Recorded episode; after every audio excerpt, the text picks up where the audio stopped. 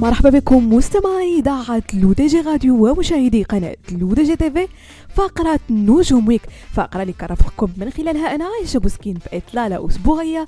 آخر أخبار نجوم الساحة الفنية الوطنية والدولية. وبداية مستمعين مع الممثل المغربي والكوميدي هيثم مفتاح والذي كشف عن الدور الذي سيؤديه في المسلسل الدرامي الجديد رحمة لمخرجه محمد علي المجبود. وتقاسم هيثم مفتاح مع متابعيه على حسابه الشخصي عبر منصة إنستغرام صور له من المسلسل الجديد والذي يظهر فيه فيه رفقة الفنانة المغربية كريمة غيت وأرفق الصور بتعليق يقول عيسى وثوريا الحب المعنكش وسيلعب هيثم مفتاح دور عيسى الذي تجمعه بثوريا التي تجسد دورها كريمة غيث علاقة حب حيث تشخص الأخيرة لأول مرة دورا ترتدي فيه النقاب.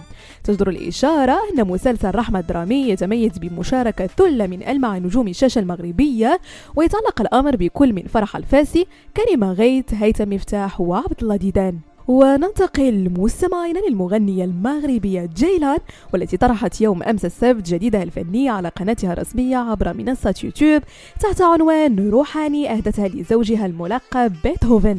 وأصدرت خولة مجاهد أغنية روحاني الجديد بعد أيام قليلة من حفل زواجها وأدتها لرفيق دربها الموزع الموسيقي بيتهوفن. وشملت مجموعة من المشاهد واللحظات من حفل زفافهما.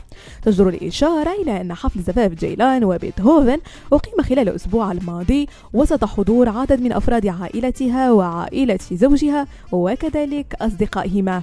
ونختم مستمعين فقرة نجوم ويك بالفنانتين المغربيتين حنان الخضر ومحاسين المرابط التي تألقت مؤخرا بدور البطولة في مسلسل الأسيرة الذي عرض على قناة كانال سات واللتان تضمن اسميهما ضمن قائمة المرشحين في المسابقة الشهيرة لأجمل وجه على المستوى الدولي برسم سنة 2023 تجر الإشارة إلى أن هذه ليست المرة الأولى التي ترشح فيها حنان الخضر للمنافسة ضمن مسابقة أجمل 100 وجه في العالم حيث سبق وحصلت على المرتبة الخامسة بأول مشاركة لها في المسابقة بينما سبق وحصلت على المركز الثالث والأربعين في نفس المسابقة بتصويت من الجمهور.